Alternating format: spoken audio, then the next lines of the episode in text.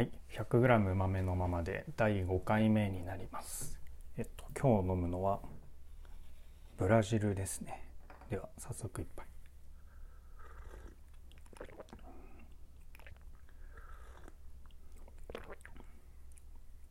い苦味が適度ででもすごい透き通ってますね。えっと今回買ったのがですね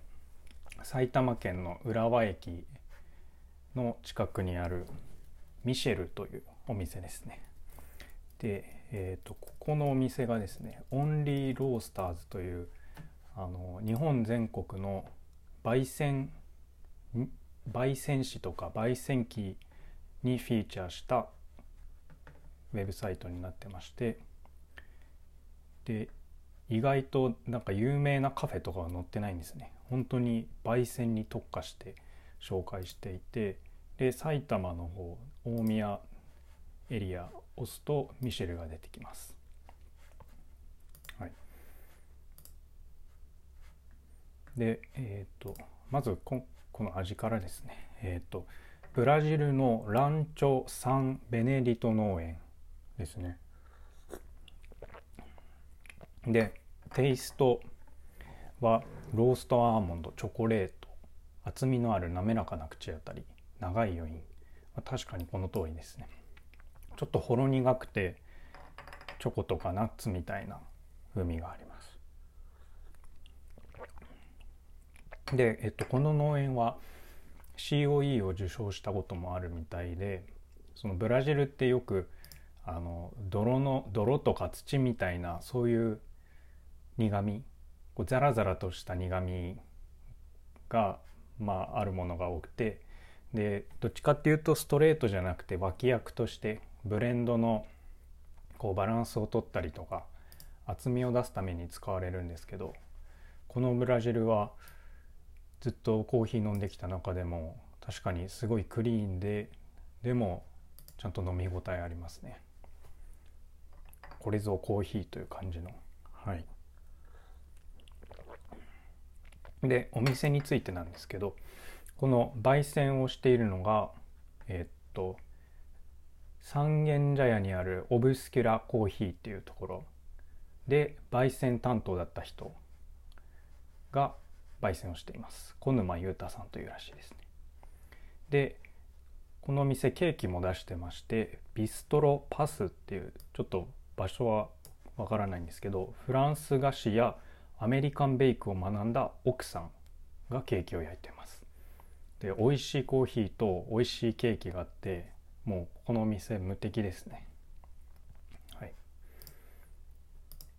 で最近奥さんが産休に入ってたんですけど復活して復帰してで美味しいケーキも食べれるようになりました。おすすめはキャロットケーキですね。人参の甘さをうまく使ってで甘すぎず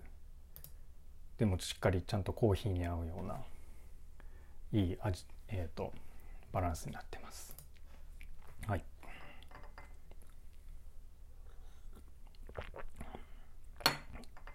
このブラジルまあすごい美味しいんですけどちょっとなんというかもう本当にノーマルタイプなのであのこのままでも美味しいんですけど他のコーヒーと合わせるとすごい美味しいことに気づきましたでこのベースがしっかりしてるので何でも合わせられますね。で今回一緒に買ったのがえー、っとコスタリカなんですよね確か。コスタリカ。はい。コスタリカのコンフィティス農園っていうのを一緒に買ってでこっちがレッドアップルカラメルグレープフルーツ丸みのある口当たりということでちょっと酸味のある酸味があって柑橘とかりんごっぽい感じの風味のあるコーヒーだったんですけどこれと合わせるとその最初のトップノートが酸味のジューシーな感じでで途中からしっかり飲み応えのある、えーと、チョコレートの感じに変わっていくっていうもうこの2つだけで半分ずつ入れるだけですごいいいブレンドになりました。まあ、そういう意味でもこのブラジルえっ、とランチョ・サン・ベネディト農園ですね。結構ブラジルの中でも特徴的だと思うので見かけたら是非飲んでみてください。はい。